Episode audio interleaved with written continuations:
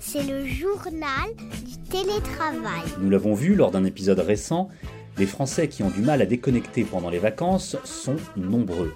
Peur de manquer quelque chose, manque de préparation en amont, équipe surchargée, smartphone devenu une extension de nous-mêmes, les raisons sont multiples. Dans ce nouvel épisode, le journal du télétravail vous propose de trouver les ou des solutions, et pas uniquement pendant les congés, vous l'entendrez. Et pour apprendre à se déconnecter, pour comprendre en quoi c'est important de le faire aussi, nous sommes aujourd'hui dans le journal du télétravail avec Bertrand Leficher. Bonjour Bertrand. Bonjour, ravi de vous entendre. Vous êtes directeur de la practice communication, médias et digital d'Oasis Consultant et vous avez un avis extrêmement euh, précis sur la question. Donc ma première question, comme je le disais dans l'introduction, pendant les vacances, on l'a appris lors d'un épisode euh, récent du journal du télétravail, de nombreux Français ont quand même eu pas mal de mal à déconnecter, à regarder un petit peu leurs emails de temps en temps ou leurs SMS ou rester en contact avec des collègues de travail. Comment est-ce qu'il faut faire? Quels sont les premiers conseils que vous pouvez donner aussi bien aux managers qu'aux collaborateurs? Alors le premier conseil, peut-être le premier d'entre eux, c'est de euh, d'organiser et de s'organiser de manière à avoir des bulles de déconnexion, des bulles personnelles, des espaces qui soient vraiment sacralisés, c'est-à-dire que concrètement, ces espaces sont euh, dûment planifié, indiqué, euh, organisé dans les agendas, euh, qu'ils soient électroniques ou, pas, euh, de manière à ce qu'il y ait des temps, des espaces-temps, pas forcément très longs, 5, 10, 15 minutes, organisés et planifiés de manière récurrente pour pouvoir avoir des temps pour soi, des temps à soi. Ça ne veut pas dire forcément euh, des micro-siestes, ça peut vouloir dire réfléchir, ça peut vouloir dire se projeter, ça peut vouloir dire euh, pratiquer euh, une respiration ou un exercice de créativité out of the box. Bref, peu importe l'usage, si je puis dire, mais ce qui est important, c'est un, des espaces pour soi, encore une fois d'une durée assez courte, deux, euh, organisé euh, autour d'une récurrence, c'est-à-dire qu'il faut qu'il y ait une forme de régularité. Ça peut être hebdomadaire, euh, ça peut être deux fois par semaine. Ça paraît pas dingue d'avoir, très franchement, et ça paraît plutôt sain, d'avoir deux espaces deux bulles personnelles de deux fois 15 minutes dans la semaine quand on est manager ou d'ailleurs quand on est collaborateur. Ça s'applique aux deux publics, si je puis dire. Donc là, on est d'accord, on parle des heures de travail. En dehors des heures de travail, que ça soit en début de soirée, le matin très tôt, euh, parfois un peu le week-end ou en vacances justement. Que faire et comment faire? Alors justement, en dehors des heures de travail, il faut en profiter pour se euh, recharger les batteries, se régénérer. Ça veut dire lâcher prise, mais ça veut dire aussi se nourrir. C'est pas simplement ces temps entre guillemets de loisirs, de déconnexion. C'est pas forcément ou uniquement plutôt faire le vide. C'est aussi faire le plein. Moi j'aime bien cette espèce de, de binôme faire le vide, faire le plein, euh, faire le vide en se déconnectant, en oubliant, en, pratiquant des loisirs, du sport, ce qu'on veut, et puis aussi faire le plein en bouquinant, en étant curieux, en se montrant intellectuellement euh, agile pour réfléchir, pour apprendre, etc. Bref, pour se nourrir. Donc il y a les deux. Faire le vide et faire le plein. Comment on explique difficulté qu'on a à déconnecter? On a peur de, manquer quelque chose, c'est surtout ça. Le, Vous connaissez le, syndrome, le, fear of missing something. Hein, exactement. L'outil ou l'écosystème numérique euh, pousse à ça. Euh, on se connecte en permanence, d'autant que les outils numériques ont un marketing, euh, c'est l'économie de l'attention, qui favorise une attention quasi permanente. On vous sollicite pour peu que vous soyez dans un environnement, ce qui est le cas de la plupart des boîtes et des entreprises, dans des environnements où il y a du changement, des transformations, bref, une forme de, une forme de stress et de pression inhérente, naturellement inhérent à ces, à ces transformations, eh bien vous restez, vous avez tendance à rester constamment euh, connecté.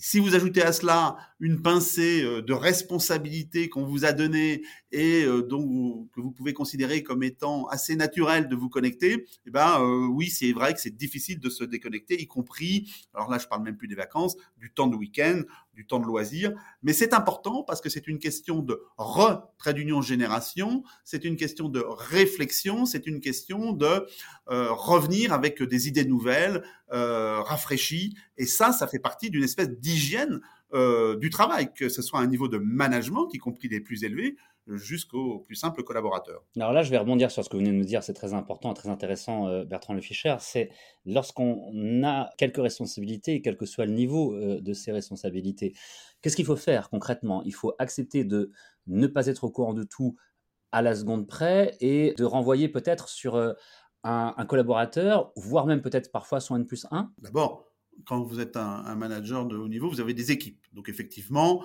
les équipes, euh, euh, si elles sont euh, un tant soit peu performantes, il y a une forme de solidité construite autour d'un socle de confiance, d'un socle de délégation qui fait que vous n'êtes pas en tant que manager censé être au courant de tout à tout moment. il faut accepter que d'autres prennent le relais et que s'il est important que vous ayez certaines informations à un moment T, très bien, à un moment T plus 1, parfait, mais pas tout. Donc c'est une espèce de dispatching de l'information et du fait d'être informé avec une dimension du temps en fonction de l'importance des sujets, autour dispatching effectué autour de ces équipes, comme finalement la plupart des, tâches, etc. Ça vaut aussi pour l'information. Deuxièmement, euh, quand on est, euh, quand on est euh, un manager de, de haut vol, eh ben on, ou même un manager tout court, euh, même débutant, il faut garder du temps pour soi. Pas simplement se déconnecter, oui, j'ai envie de dire trois petits points, mais pourquoi? Pour réfléchir. C'est pas simplement pour faire le vide. Là encore, je reviens à cette notion, faire le vide et faire le plein. Prendre du recul, certes, avoir une position entre guillemets, comme on dit en coaching, méta, c'est-à-dire avec euh, une forme de recul liée à, la prise de recul, à la distance et à l'altitude, si je puis dire, sur des sujets, mais aussi se nourrir, réfléchir. Ces moments de déconnexion, ils sont particulièrement propices à peut-être à des réflexions un peu out of the box, à une forme d'agilité intellectuelle, à une curiosité qui vont permettre de résoudre des problèmes, aborder euh, peut-être euh, les choses sous euh, différentes solutions, etc., etc. Vous nous avez parlé de bulles, vous nous avez parlé de, de se nourrir, c'est un terme que vous avez employé à, à plusieurs reprises. Alors justement, comment est-ce qu'on peut, si on reste sur cette métaphore, comment est-ce qu'on peut nourrir une bonne pratique managériale? Est-ce que ça va aussi avec l'organisation du temps de connexion et du temps de déconnexion? Oui, parce qu'une bonne pratique managériale se nourrit et s'alimente et s'enrichit même, allons jusque-là, avec premièrement la notion de rapport au temps euh, qui, que j'associe à, à, la prise de recul, à une dynamique de posture un peu de, de, posture méta que, que j'évoquais à l'instant, parce que euh, on voit les problèmes différemment, on prend du champ, on prend de l'altitude, on prend l'ensemble des, des, éléments constitutifs d'un enjeu avec, euh, avec plus d'objectivité, avec plus de créativité. Donc ça, c'est le premier point, la, notion de prise de recul. L'enrichissement managérial, il vient euh, aussi euh, de par ce ces moments qu'on a pour soi, où normalement, si on a des moments pour soi, on doit vraiment, alors là, euh, utiliser ces espaces-temps pour faire émerger ce qu'on appelle aujourd'hui, et qui est, très important hein, dans la, la, panoplie managériale, son intelligence émotionnelle. On a ces moments pour soi, on doit se montrer peut-être plus curieux, peut-être plus sensible, peut-être plus à l'écoute encore. Euh, à l'écoute de soi-même, mais à l'écoute de, de l'environnement, à l'écoute, euh, à l'écoute euh, des autres. Bref, on a ces moments-là qui permettent finalement de booster son intelligence émotionnelle et, et l'intelligence émotionnelle va venir nourrir, enrichir bien sûr la pratique managériale. Et puis il y a une troisième dimension ouais. qui est évidemment importante, qui est la notion de sens, ces moments de recul, ces moments plus personnels, eh bien, contribue probablement à réfléchir sur le sens qu'on donne à ses actions ou que les autres, ses équipes, que l'entreprise donne à son orientation, à sa stratégie, à sa vision. Et cette notion de sens, elle est, on voit bien aujourd'hui, éminemment importante pour attirer des talents, pour euh, conduire des changements et pour fidéliser euh, les talents qu'on a euh, dans les sociétés du sens vous en avez euh, apporté aujourd'hui à cet euh, épisode du journal du télétravail et je vous en remercie beaucoup Bertrand Le Fischer. Je vous en prie et ça a été un plaisir d'échanger avec vous sur des sujets qui sont selon moi majeurs. On a appris peut-être un petit peu mieux grâce à vous à, à déconnecter et pourquoi surtout on a peut-être mieux compris pourquoi il faut se ménager des bulles, comme vous l'avez dit tout à l'heure, des moments de déconnexion. Bertrand Le Fischer, je rappelle que vous êtes directeur de la practice communication, médias et digital d'Oasis Consultant. Merci encore d'avoir été avec nous aujourd'hui. Le journal du télétravail, c'est le podcast qui vous aide à mieux télétravailler. Vous le retrouvez deux fois par semaine sur capital.fr et sur toutes les plateformes de podcast. Vous retrouvez également des prolongements à nos discussions dans votre magazine Management. Et si vous souhaitez nous contacter, nous proposer un sujet, vous pouvez nous écrire le journal du télétravail at gmail.com. À bientôt. C'est le journal du télétravail.